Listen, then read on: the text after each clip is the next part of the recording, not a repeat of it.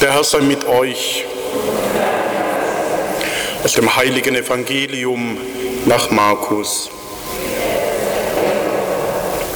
In jener Zeit versammelten sich die Apostel, die Jesus ausgesandt hatte, wieder bei ihm und berichteten ihm alles, was sie getan und gelehrt hatten.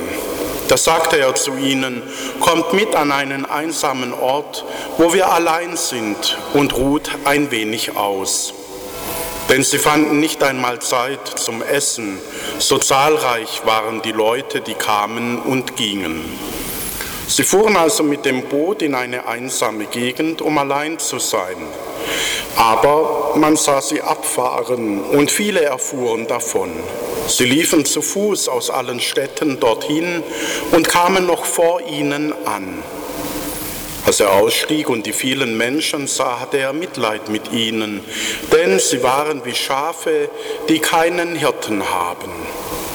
Und er lehrte sie lange. Evangelium unseres Herrn Jesus Christus. Schwestern und Brüder, liebe Jugendliche, zwei Aspekte werden im heutigen Evangelium deutlich. Der eine kommt im Evangelium gegen Ende. Die Menschen kommen zu Jesus und er hat den Eindruck, sie sind wie Schafe, die keinen Hirten haben. Es geht also um den Hirtendienst. Und wir haben da manchmal so romantische Vorstellungen vom guten Hirten, aber im Grunde ist es der Dienst, dass die Menschen das bekommen, was sie zum Leben brauchen. Der Hirte sorgt für seine Herde, dass sie auf Felder, auf Wiesen geführt werden, wo sie Nahrung finden. Der Hirte ist der, der die Wasserstellen im Land kennt und die Herde dorthin führt, um sie zu tränken. Der Hirte hält Gefahren ab. Er sorgt dafür, dass die ihm anvertrauten das, was sie zum Leben nötig haben, auch bekommen. Und für Jesus bedeutet dies nicht nur Kleidung, Nahrung, sondern eben auch diese geistliche Leitung, dass sie entdecken, welchen Reichtum Gott für jeden Einzelnen bereithält. Und da, wo dieses Hirtenamt nicht wahrgenommen wird, da sind eben die Menschen führungslos in diesen Bereichen. Da wird ihnen vorenthalten, was sie zum Leben brauchen. Und im Buch Jeremia wird es nochmal deutlich, weil er greift quasi die Oberschicht vom Volk Israel an und wirft ihnen genau das vor.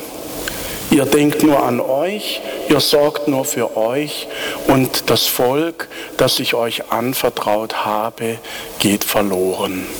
Und er verheißt dort, dass er dem Abhilfe schaffen wird, indem er selber diesen Hirtendienst wahrnimmt. Und wie nimmt Gott diesen Hirtendienst wahr? Er beruft Menschen.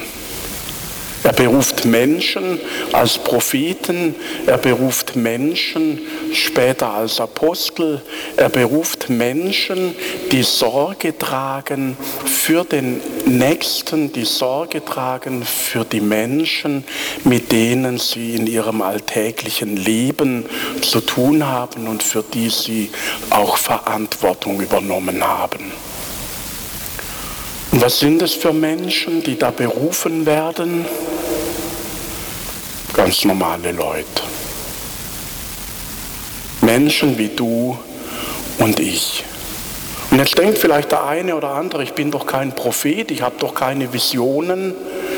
Das Prophetentum wird heute oft so verstanden, der hat eine Vision und dann macht er was. Aber im Grund ist Prophetentum politisches Handeln und politisch Verantwortung übernehmen. Zu sehen, wo in einer Gesellschaft, wo in der Kirche Dinge im Argen liegen und dort den Finger hinzulegen, nicht um zu sagen, Edge, ich habe euch erwischt und jetzt wissen wir endlich, ihr taugt nichts, sondern den Finger hinzulegen, auch in eine Wunde zu legen, damit Heilung, damit Veränderung geschehen kann. Veränderung zum Guten. Und jeder einzelne von uns ist genau dazu von Gott berufen, denn in der Taufe wurde jeder von euch zum König, Priester und Propheten gesalbt. Das heißt, wenn wir diesem Christus nachfolgen als Getaufte, dann sind wir genau in diese Aufgaben hineingestellt, aber eben nicht jetzt mal so ins kalte Wasser geworfen, sondern wir haben eine Salbung dafür bekommen. Wir haben ein Sakrament dafür bekommen. Gott hat jeden einzelnen von uns zugerüstet, dass wir diese Aufgabe dann auch tatsächlich wahrnehmen können. Und da, glaube ich, müssen wir in unserem Leben immer wieder hinschauen, wo soll ich Prophet sein, wo soll ich auf Ungerechtigkeit, auf Missstände, auf Dinge hinweisen, die der Veränderung bedürfen.